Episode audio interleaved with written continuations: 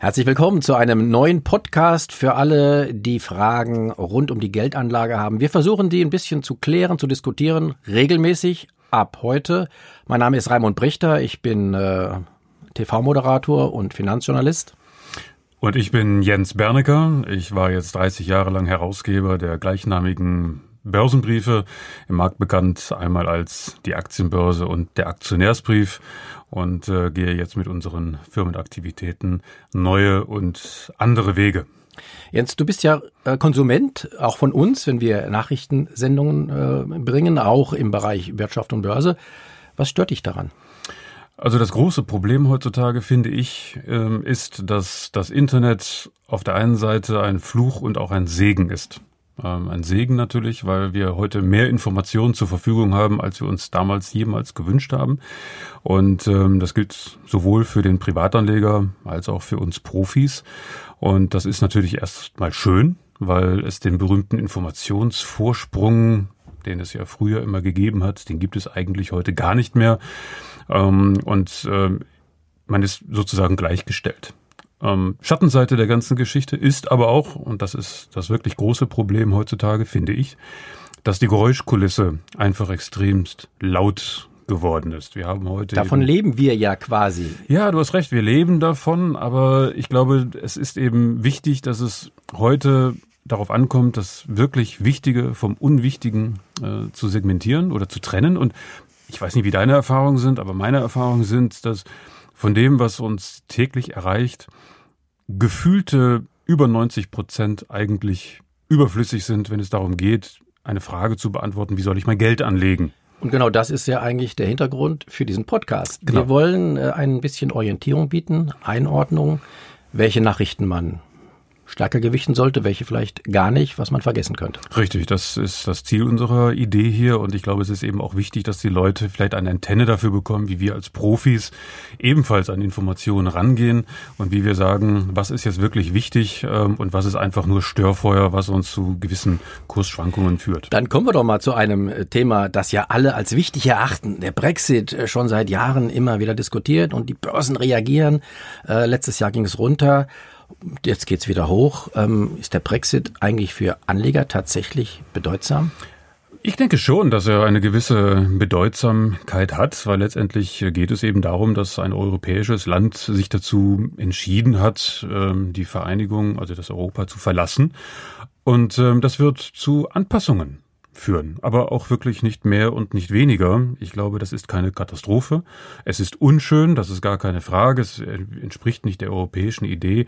Aber letztendlich muss, müssen wir anerkennen, dass die Engländer das Recht haben, ihren eigenen Weg zu gehen. Und da können wir alle maulen und meckern. Das ist ja ein wichtiger Punkt. Die Engländer werden auch nach einem Brexit doch äh, die Absicht haben, mit uns, mit der EU, mit allen anderen Ländern Geschäfte zu machen. Also wird sich so viel doch möglicherweise gar nicht ändern, äh, in der Übergangsphase vielleicht vielleicht. Das sehe ich genauso. Ich glaube, es wird sich unterm Strich wahrscheinlich gar nicht so viel ändern. Es sind eben Anpassungsschwierigkeiten und Veränderungen tun weh und gefallen niemanden.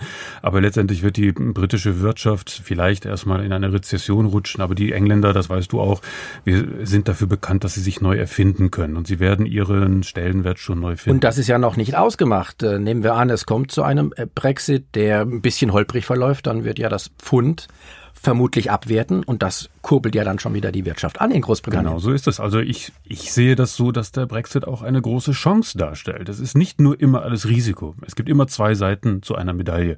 Auf der einen Seite die Risiken, das ist das, was uns jetzt im Moment beschäftigt und auch medial aufbereitet ist, aber niemand redet über die Chancen. Und das stört mich an der ganzen Geschichte, weil in jeder Krise steckt auch eine Chance, sowohl für die Engländer als auch für die Europäer. Und ich finde, man sollte eben den langfristigen Gedanken ähm, in, in Fokus behalten, nämlich sich darüber Gedanken machen, welche Chancen stecken denn in dieser Veränderung und was kann ein Unternehmen tun. Und das gilt für den Anleger genauso. Wir haben leider unsere Glaskugel nicht dabei. Trotzdem äh, möchte ich ganz gerne kurz mal mit dir darüber diskutieren, was jetzt passieren wird. Voraussichtlich bis zum 29. März. Werden die sich noch in London auf irgendeinen Kompromiss einigen? Also ich glaube, die Chancen stehen derzeit 50-50. Ich war letzte Woche erst in London und habe dort mit Geschäftspartnern äh, mich unterhalten und die sagen auch, ähm, letztendlich stehen die Chancen ungefähr ausgeglichen.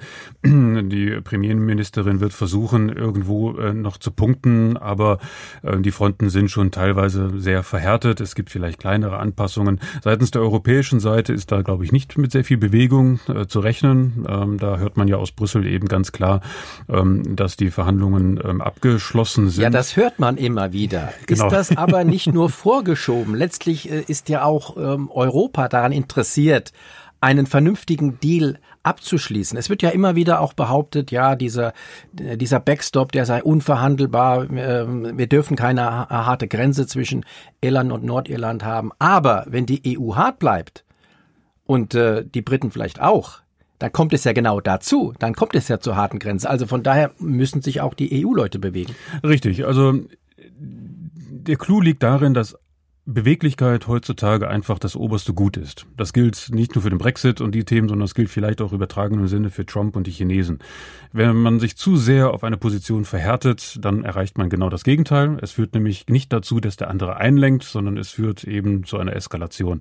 Das haben wir ja jetzt gerade auch wieder mit Trump gesehen und seiner Haushaltsdebatte und äh, das sehen wir jetzt auch mit seiner Debatte mit den Chinesen und hier im Brexit ist das genau das Gleiche. Zu Trump kommen wir gleich noch. Ich würde gerne noch mal einen Augenblick beim Brexit bleiben. Die neueste Version heißt ja, dass ähm, Theresa May vorhat, möglichst lange die endgültige Abstimmung hinauszuzögern, um dann möglichst viele Abgeordnete für ihren bis dahin möglicherweise auf dem Tisch liegenden Deal zu gewinnen, denn die hätten dann Angst tatsächlich vor einem harten Brexit. Was hältst du von dieser Version? Ich halte das für einen äh, durchaus plausiblen Versuch von ihrer Seite, aber ich glaube nicht, dass sie damit durchkommen wird, weil die Engländer eben auch ähm, ihre klaren Vorstellungen haben, wo Grenzen sind und wo sie ähm, gerade die Hardliner ähm, nicht mehr bereit sind, noch mehr weiter dem europäischen Glauben oder dem europäischen Gedanken zu folgen. Man muss die Engländer mal auch aus dem historischen Kontext vielleicht ein bisschen versuchen zu verstehen. Ähm, viele der Hardliner, mit denen sich der Frau May auseinandersetzt, sind extremst konservativ denkende Menschen, die das äh, Königreich immer noch als eine Weltmacht sehen und sich immer noch ähm, äh, in einer Situation befinden, die sich damit abfinden müssen, dass es eben doch nur eine Insel in der Nordsee ist. Und ähm, damit kommt man nicht bei, indem man jetzt ähm, versucht, äh, dort die, die Pistole auf die Brust zu setzen. Ich glaube, das Gegenteil wird der Fall sein. Ich glaube, ähm, alle wären gut daran beraten, wenn man ein bisschen sich selbst zurücknimmt, auch die Europäer und auch Frau May, weil nochmal, von all dem, was ich in den letzten Jahren gesehen habe, und du bist ja auch schon lange genug dabei, ähm, können wir uns doch gut daran erinnern, dass immer, wenn es eine solche Eskalation gegeben hat auf der geopolitischen Ebene, die, ähm, die kurzfristigen Auswirkungen und die, die Schrecksekunden natürlich zu Verwerfungen geführt haben und auch zu einer großen Eskalation auf der Stimmungsseite. Aber unterm Strich sind immer dann die Entwicklungen im positiven Sinne verlaufen. Es gibt eben dann Chancen durch die Anpassungen, durch die Veränderungen. Und ich glaube, da wären die Engländer auch gut beraten, das einfach jetzt mal abzuschließen und die Dinge auf sich zukommen du sagst, zu lassen. Die wären gut beraten, das hört man ja immer wieder. Gute Ratschläge, die werden immer erteilt. Aber wir sollten doch ähm, auch für unsere Zuhörer vielleicht erstmal äh, rauskristallisieren, was wird voraussichtlich passieren? Nicht, was wünschen wir uns, sondern wie wird das wahrscheinlich weitergehen? Also ich gehe davon aus, dass es zu einem harten Brexit kommt. Ähm, so wie ich die Engländer einschätze und so wie ich die Stimmungslage aus London ähm, mitnehme, haben sich auch schon sehr viele damit abgefunden. Sie bereiten sich auch entsprechend darauf vor. Es gibt viele Unternehmen, auch in unserer Branche, die entsprechende Maßnahmen eingeleitet haben und sie gehen vom Worst Case aus. Und das heißt aber dann tatsächlich auch die harte Grenze zwischen Irland und Nordirland. Richtig, das wäre sicherlich dann auch die harte Grenze. Es wird zu Unannehmlichkeiten dort kommen, das ist gar keine Frage. Ob die dann Bestand haben, ist ja wieder eine andere Sache. Harter Brexit heißt ja, dass erst einmal Pflöcke in den Boden geschlagen werden und dass es dann so ist. Das heißt aber nicht, dass es so bleibt. Ich glaube ehrlich gesagt nicht daran. Ich glaube, dass es ähm, eine Lösung geben wird. Ähm, in Verhandlungen, wie man immer die auch nennen mag, äh, ob die jetzt Verhandlungen heißen oder nur Gespräche über mögliche Zusatzvereinbarungen, das ist immer eine Frage, wie man es verkauft. Ähm, da eben auch die EU das Interesse hat, dass es nicht zu einer harten Grenze kommt, wird auch die EU sich irgendwie bewegen müssen. Und wenn es erst einmal nur insofern ist, dass man sagt, okay, dann verschieben wir das Ganze noch um einige Monate vielleicht. Also ich würde dir recht geben, wenn die EU sich tatsächlich dazu nochmal bewegen lässt, äh, sich zu bewegen, äh, auf die äh, Engländer zuzugehen, dann gebe ich dir recht, dann ist die Wahrscheinlichkeit gestiegen. Ich erkenne das jetzt im Moment nur noch nicht. Und Na klar, weil man sagt, so wie beim, äh, beim Hasenfußspiel, wer zuerst genau. auf die Bremse tritt, hat verloren. genau, so ist das ungefähr. Und ich glaube, das ist eigentlich letztendlich das, was auch die, die Märkte jetzt im Moment so verunsichert, dieses Hasenfußspiel, aber auch das ist nicht ja, neu. Es verunsichert, er verunsichert ja gar nicht, das ist ja das Interessante. Nein, es Herbst hat, im es Herbst hat hat die Börse schon verunsichert, verunsichert. ganz genau, bis in den Dezember hinein. Aber seitdem sind die Börsen, gerade was den Brexit anbelangt, sehr, sehr entspannt. Aber warum? Es hat sich ja eigentlich im Brexit gar nichts genau, geändert. Genau, weil man vielleicht der Meinung ist, auch der durchaus begründeten Meinung, dass es zu irgendeinem Kompromiss kommen wird. So ist Politik, so funktioniert Politik. Das ist richtig. Normalerweise funktioniert das so. Ähm, ich denke auch, dass es im Anschluss nochmal Kompromisse geben wird. Ähm, ich glaube, das Ganze entwickelt sich in Stufen. Man wird erst einmal den harten Bruch forcieren, um sozusagen dem Markt das Genick zu brechen und hinterher festzustellen, okay, jetzt ist der Scherbenhaufen da und jetzt müssen wir uns wieder aufeinander zubewegen und neue Regeln definieren. Das ist so ein bisschen meine Erwartung. Das wird spannend werden zu beobachten, werden wir auch sicherlich tun, äh, in Richtung 29. März und auch danach. Wir werden gucken, was rauskommt und werden auch, wir planen ja mehrere Podcasts, das dann sicherlich noch aufarbeiten, was dann passiert. Aber wenn wir jetzt schon bei diesen Themen sind, wo es um Kompromisse geht, lass uns doch mal zu dem nächsten äh, Thema kommen, zum Handelskrieg.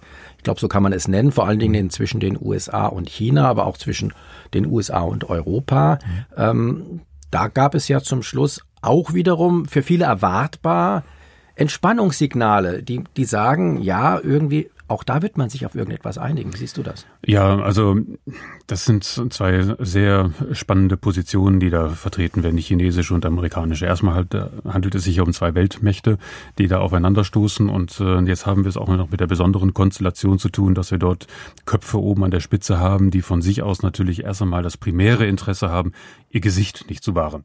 Ich bin wirklich kein Trump-Fan. Gesicht und, zu wahren. Äh, Gewicht zu wahren. Ja. Entschuldigung. Ähm, ich bin sicherlich kein Trump-Fan, gar keine Frage. Ähm, aber darum geht es gar nicht. Ich kann die amerikanische Position aber durchaus verstehen. Ähm, wer mit Amerikanern redet, ähm, gerade diejenigen, die jetzt nicht äh, zu den Eliten gehören, sondern gefühlt im, äh, in den letzten 20 Jahren eher immer ähm, zum Nachteil äh, dargestanden haben, dass die sagen, wir haben jetzt beobachtet, wie die Chinesen sozusagen äh, in unserem Schatten oder in unserem Fahrwasser groß geworden sind in den letzten 20 Jahren, wie sie aufgeholt haben von ihrer Wirtschaftsleistung her. Und um dies zu begünstigen, haben wir seinerzeit Regeln erlassen und Möglichkeiten erlassen, damit die Chinesen Chancen haben. Pardon, dass ich dich unterbreche. Ich will nicht unhöflich sein, aber auch da geht es ja für den Anleger, den Geldanleger wieder eher darum, nicht wem kann man jetzt, wen kann man verstehen, wer hat Recht, wer hat Unrecht, sondern es geht für den Anleger darum, was wird voraussichtlich passieren und wie, wenn überhaupt, muss ich mich darauf einstellen. Ja, aber der Anleger sollte auch verstehen, mit welchen Mentalitäten man es zu tun hat. Und ja. ähm, der Anleger sollte sich nicht beeindrucken lassen durch das Säbelgerassel und dieses Hin- und Hertaktieren von Trump und den Chinesen. Das ist normal. Das ist genau. die amerikanische Denke und das ist die chinesische Denke.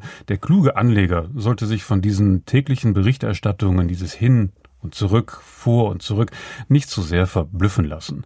Der sollte sich einfach aus einer gewissen Distanz die Sache anschauen und feststellen, die Fronten haben sich verhärtet, weil die Entwicklungen unterschiedlich gewesen sind. Und nun geht es nur darum, dass die Spielregeln neu zu definieren sind. Und wer macht das schon?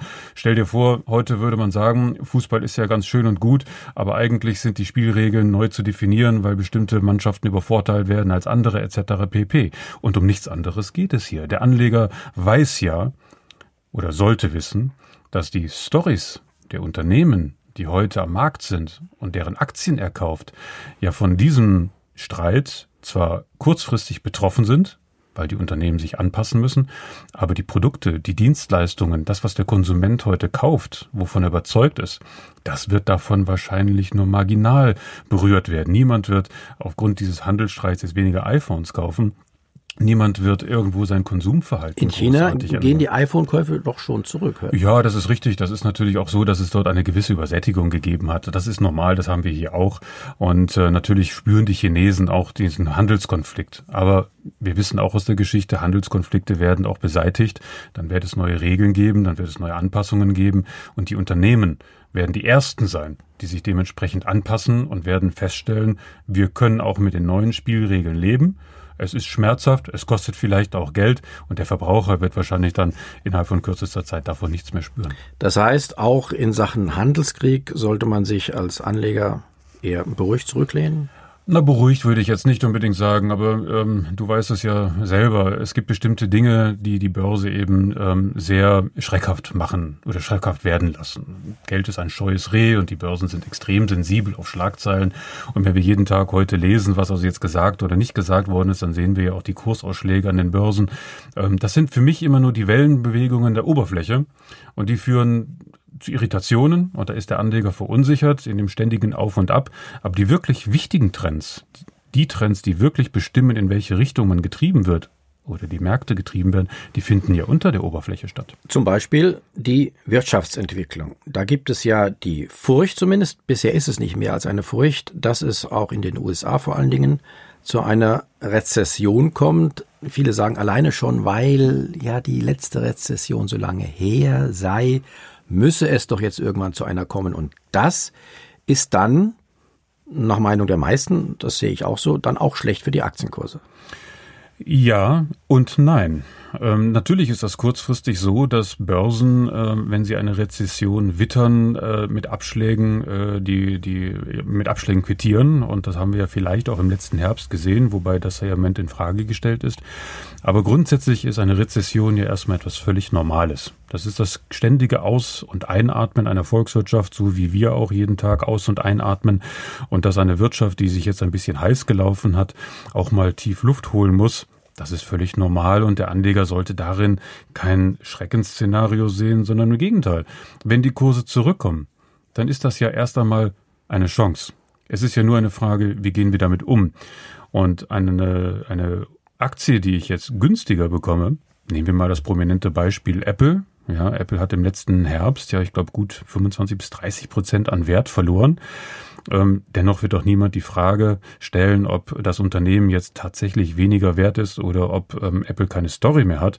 Äh, das wird nicht das Thema sein. Ähm, und wenn wir uns darüber einig sind, dass die Stories der Unternehmen intakt sind, dann sind Rezessionskurse so wie du es jetzt gerade andeutest, für mich immer Chancen. Dennoch ist ja, ja, natürlich für denjenigen, der die Aktien nicht hat, äh, ist es immer eine Chance, möglicherweise dann günstig einsteigen zu können. Aber wir gehen ja auch davon aus, dass äh, viele Leute investiert sind, die fragen sich natürlich, lohnt es sich dann auszusteigen und dann eventuell unten wieder einzusteigen oder soll ich es wie beim Paternoster-Fahren einfach mitmachen unten rum und es geht wieder hoch? Meines Erachtens ist das eine Frage, die der Anleger erstmal für sich selbst beantworten soll, wenn er weiß, was er eigentlich an der Börse erreichen will diejenigen, die langfristige Vermögensbildung zum Beispiel äh, betreiben. Und ähm, das haben wir beide ja nun in den letzten Jahren ähm, schön auch darstellen können, sind immer gut beraten gewesen, erst einmal auf Kurs zu bleiben und sich durch Kursschwankungen, egal in welcher Größenordnung, sich nicht aus der Fassung bringen zu lassen. Das war zu Griechenland in der Krise so, ähm, das war ja jetzt im letzten Herbst so und das wird auch mit der nächsten Kursschwankung so sein. Also insofern ist eine langfristige Aktienanlage meines Erachtens losgelöst von den zwischenmonatlichen oder quartalsmäßigen, vielleicht auch jahrelangen Schwankungen auszusetzen. Wenn es aber jemand ist, der einen kurzfristigen Horizont hat, der eine Ambition hat zu sagen, ich mache mehr aus meinen 50.000 innerhalb von kürzester Zeit eine größere Summe, der kommt natürlich nicht darum herum, zu probieren, diese Kursschwankungen zu nutzen. Und das halte ich aber für ein sehr gefährliches ich Spiel. Ich glaube, der ist falsch. Äh, Richtig, das glaube ich unterwegs. auch. Da sind wir keiner, also beide der gleichen Meinung. Das gleicht eher einem Casino. Ja. Da kann man natürlich gewinnen. Es gibt ja auch diesen berühmten Spruch, Spruch, hin und her macht Taschen leer. Ja, man muss genau. dann Glück haben, um das wirklich äh, ja. vorteilhaft nutzen zu können. Was, was in diesem äh, Zusammenhang ja immer wieder empfohlen wird, das sehe ich übrigens auch so, ist für den normalen Anleger ähm, erstmal regelmäßig feste Beträge zum Beispiel im Aktienmarkt anzulegen. Dann ist es völlig egal, ob der Aktienmarkt gerade hoch ist oder tief. Ich kaufe immer zum augenblicklichen Kurs und habe dann irgendwann im Lauf der Zeit einen Durchschnittskurs, zu dem ich gekauft habe. Da sind wir uns, glaube ich, einig. Da bin du, ich vollkommen äh, deiner Meinung. Die Zuhörer sehen uns jetzt nicht, aber du hast gerade genickt. so. Aber was dann immer wieder nicht gesagt wird, ist, wann kann man denn auch mal wieder verkaufen? Denn wenn ich ja spare, zum Beispiel fürs Alter, muss ich doch mal irgendwas davon auch haben, um dann eben mein Geld wieder möglicherweise aus dem Aktienmarkt rauszunehmen. Da hört man wenig zu. Das ist richtig. Da hört man sehr wenig zu. Das liegt aber auch daran, dass es den Anleger nicht gesagt wird. Ähm, wenn ich auf meinen Vorträgen zum Beispiel bin, dann gibt es für mich immer gewisse Regeln, die ich gerne dort meiner, meinen Zuhörern präsentiere, nämlich bildliche Regeln, ähm, damit sie sich eine Vorstellung davon machen sollen oder können, wie ein Aktiendepot überhaupt zu sehen ist. Ich vergleiche das immer gerne mit einem Schrebergarten. Ähm, wenn man einen Schrebergarten besitzt, dann muss man auch jeden Tag rausfahren oder zumindest einmal die Woche und ein bisschen wässern und ein bisschen umgraben und vielleicht auch mal die eine Pflanze gegen die andere Pflanze umtauschen, je nach Saison, je nach Jahreszeit und, und, und. Und so macht das auf der einen Seite Spaß und führt auch zum entsprechenden Ergebnis. Genauso ist das mit einem Aktiendepot eigentlich auch. Diejenigen, die glauben, dass ich einmal Aktien gekauft habe und durch simples Nichtstun mich darauf verlasse, dass das dann irgendwie schon funktionieren wird, das wird nicht funktionieren. Ein Aktiendepot muss genauso gepflegt werden wie ein Schrebergarten. Das heißt, man muss sich auch regelmäßig mal mit der Materie auseinandersetzen. Man muss zumindest auch mal wissen, was hat man da überhaupt in einem Depot? Was sind das für Aktien? Verstehe ich das Unternehmen? Verstehe ich überhaupt, was die für Produkte verkaufen? Habe ich die Produkte vielleicht sogar selber bei mir zu Hause? Kann ich also, also mitmachen und einschätzen, ob das ein qualitativ gutes Produkt ist und oder nicht und, und, und. Und aus diesen Gedankengängen heraus kann dann eben auch eine Entscheidung gefällt werden, dass man sagt, das eine Unternehmen hat keine Story mehr. Ich bin auch mit dem Produkt nicht mehr zufrieden. Die Zahlen stimmen vielleicht auch nicht mehr.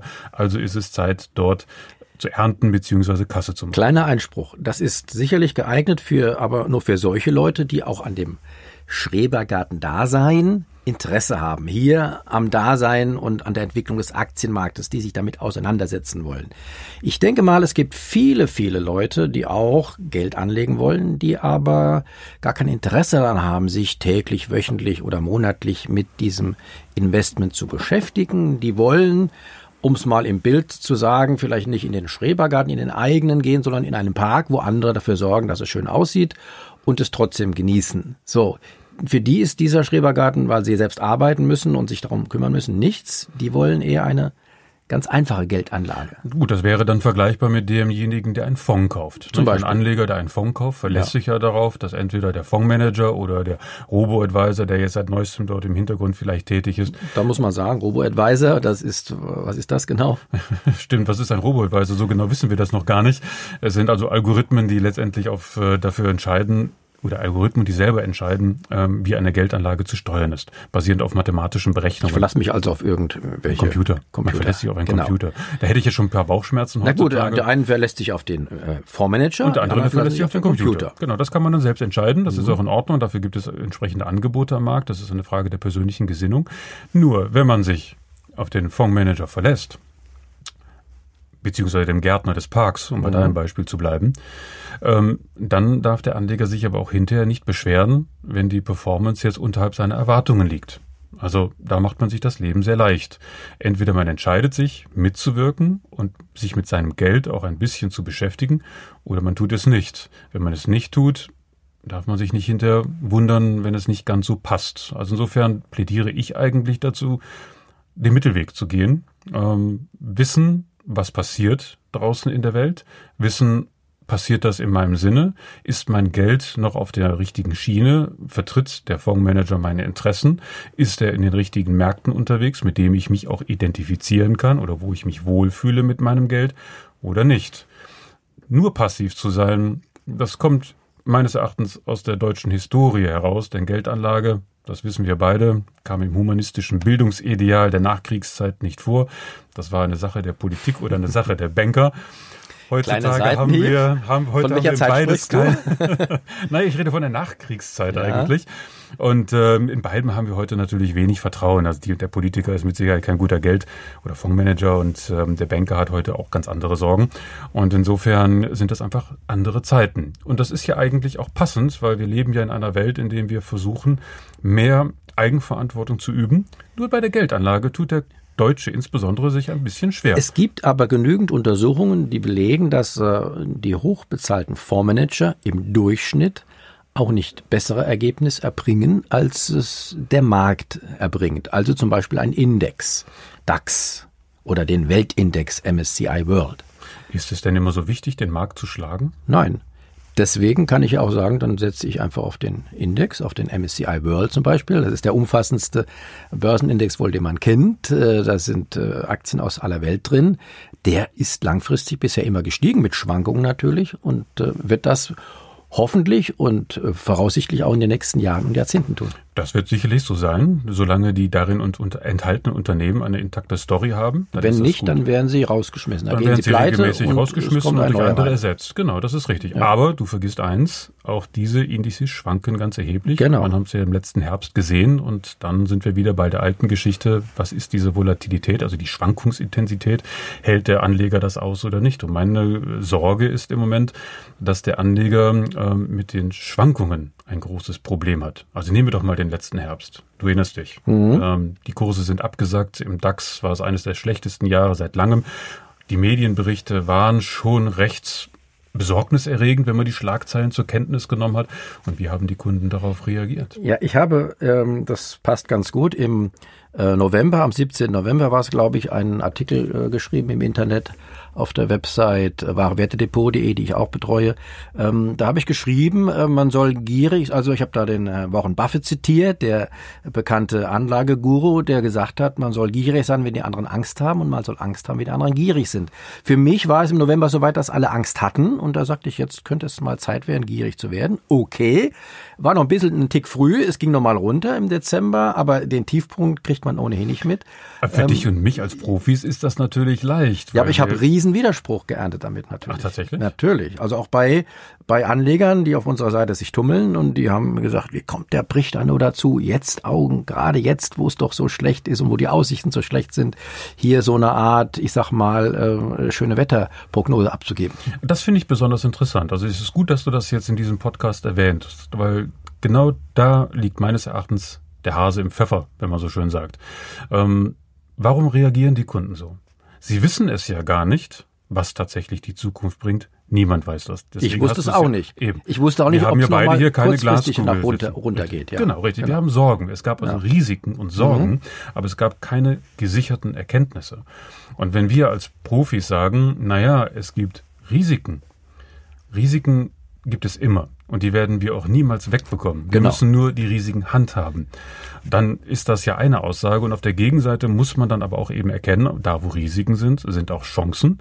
Und deswegen ist es doch besonders interessant, dass also gerade der deutsche Anleger offensichtlich, nach dem, was du gerade gesagt hast, immer nur die Risiken sieht. Genau, und dann, und als der, der DAX weiter fehlt, Edge, ich habe es doch gewusst, bricht, da hat Unrecht. Genau. Jetzt würde es mich natürlich interessieren, was diese gleichen Leser heute sagen, jetzt, jetzt wo wir seit neun Prozent seit Jahresanfang ja. gewonnen haben.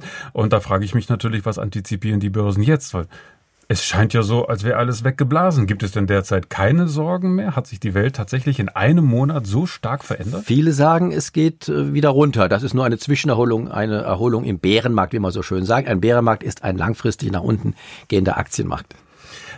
Und wenn es das nicht ist, wir haben schon so viele Situationen in, der vergangenen, in den vergangenen Jahren erlebt, wo genau das Gleiche gesagt worden ist. Ach, das ist nur eine technische Korrektur, das muss wieder anders werden. Und wir beide sind lange genug im Geschäft, um zu wissen, wenn alle die gleiche Meinung vertreten, nämlich in diesem Fall, dass es schlechter wird, was passiert dann? Meistens geht es dann doch. Genau, die Märkte klettern an einer Mauer aus Angst, wie es so schön heißt, eigentlich am besten nach oben. Solange keine Euphorie herrscht, äh, müsste das ein gutes Zeichen sein. Ähm, aber solche Bärenmärkte, um es nochmal im Bild zu bringen, die, die enden ja meistens mit einer technischen Korrektur. Man weiß es in dem Moment noch nicht, ob es nur eine technische Korrektur ist, die vorübergehend ist aber irgendwann kriegt man es raus. Was sind da vielleicht die Anzeichen, dass man es rauskriegt? Also ich glaube, es ist einfach äh, unterm Strich immer wichtig, sich ein bisschen umzuschauen und zu, äh, mit offenen Augen zu wahrzunehmen, was tatsächlich in unserer Volkswirtschaft passiert. Ähm, die Fakten, wenn man sich das ganze Bild heutzutage ein bisschen genauer anschaut, sprechen ja eine eindeutige Sprache. Uns geht es gut. Es wird nicht dramatisch besser im Moment, aber es wird auch nicht dramatisch schlechter.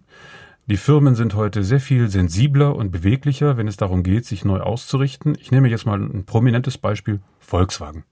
Volkswagen ist gebeutelt durch Dieselskandal seit Jahren und jahrelang wurde festgehalten an diesem Prinzip des Diesels. Und man hat sich gewehrt und gewettert und gewehrt und gewettert. Jetzt plötzlich hören wir, dass Volkswagen sich tatsächlich von innen heraus neu erfinden möchte schaltet um auf Elektromobilität. immerhin werden 40 Milliarden Euro investiert werden. Und ich höre aus internen Kreisen, dass es wirklich ein Kulturwandel stattfindet. Das finde ich bemerkenswert, weil es bedeutet, dass auch ein Riesenkonzern durchaus in der Lage ist, die Zeichen der Zeit zu erkennen und sich neu aufzustellen. Völlig losgelöst, ob das jetzt nun eine Rezession gibt oder nicht. Beweglichkeit auch auf der strategischen Seite ist das, was an der Börse letztendlich belohnt wird. Noch zeigt sich das im Börsenkurs von Volkswagen nicht. Das sehen wir jetzt im Moment noch nicht.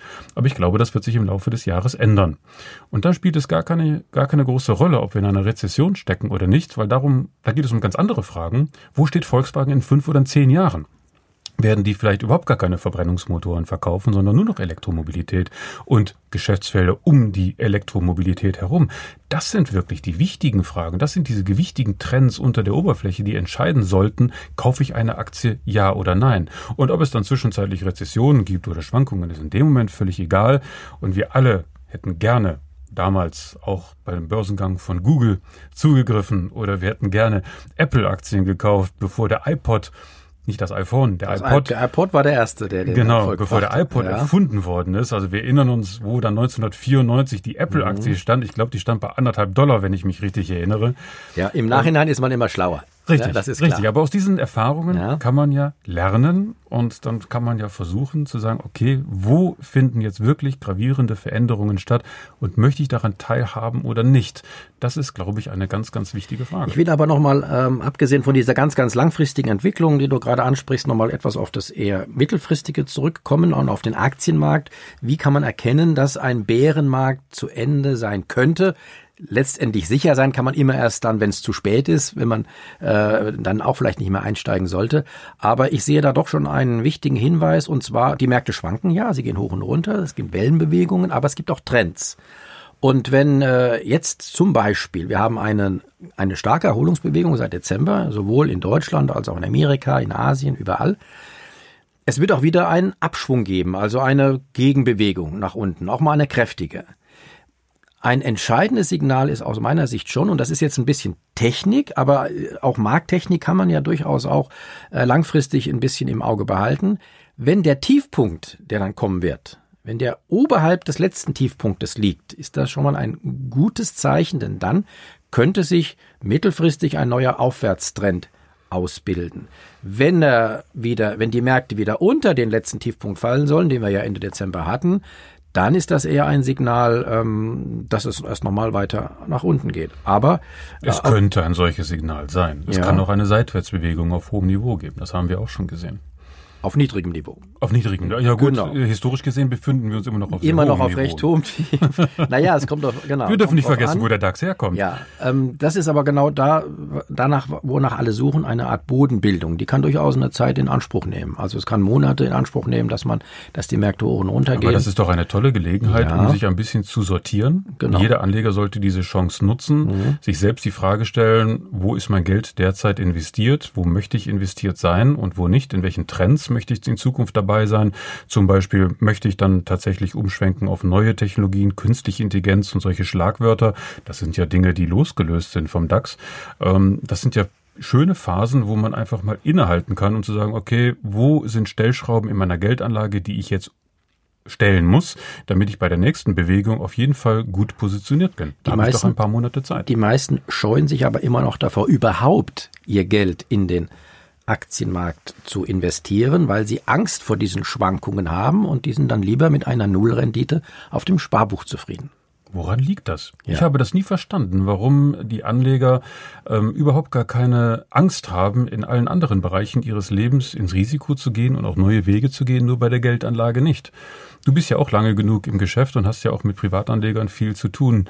Was ist deine Vermutung? Also ich glaube, die meisten wissen auch gar nicht, dass es ebenso riskant sein kann, sein Geld auf der Bank zu lassen. Denn die meisten wissen gar nicht, dass sie damit der Bank quasi auch nur einen Kredit geben, wenn sie ihr Geld dort lagern.